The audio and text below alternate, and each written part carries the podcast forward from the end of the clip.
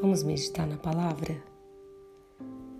E a palavra de hoje está em Lucas, capítulo 6, versículo 46, que diz assim: Por que vocês me chamam Senhor, Senhor, e não fazem o que eu digo?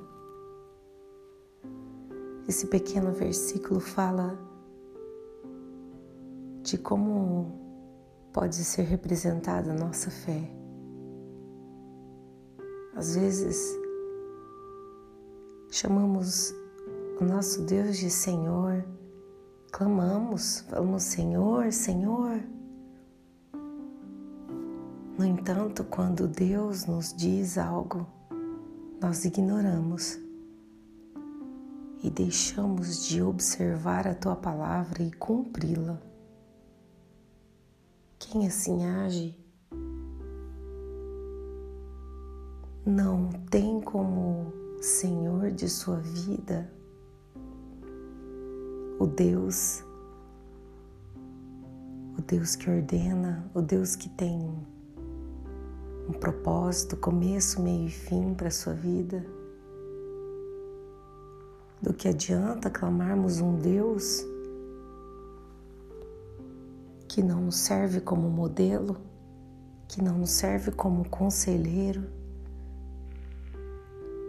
que não nos serve como direção, caminho seguro.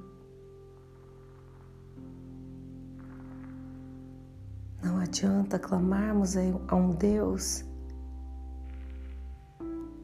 que não pode intervir na sua vida, porque não vê você caminhando por onde Ele diz para caminhar.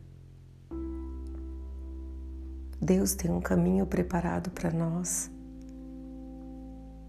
Deus tem passos preparados para nós e o caminho e os passos são a mesma via que Jesus caminhou. Ele é o nosso modelo perfeito. E se clamamos o Senhor, o nosso modelo é Cristo. Porém, se não seguirmos seu, seus passos,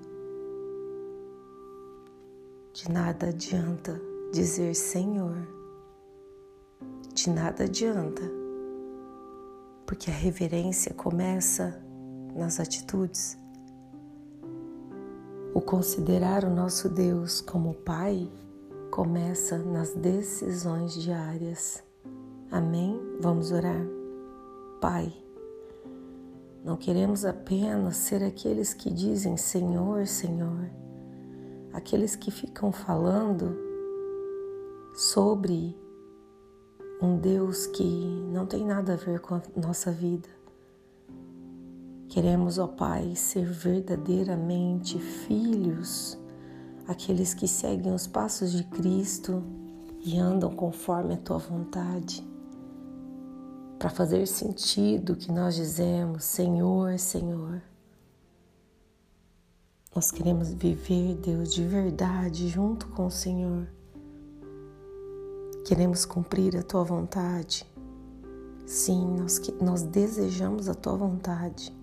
Ajuda-nos, ó Deus, a viver começo, meio e fim os teus propósitos para a glória do teu nome.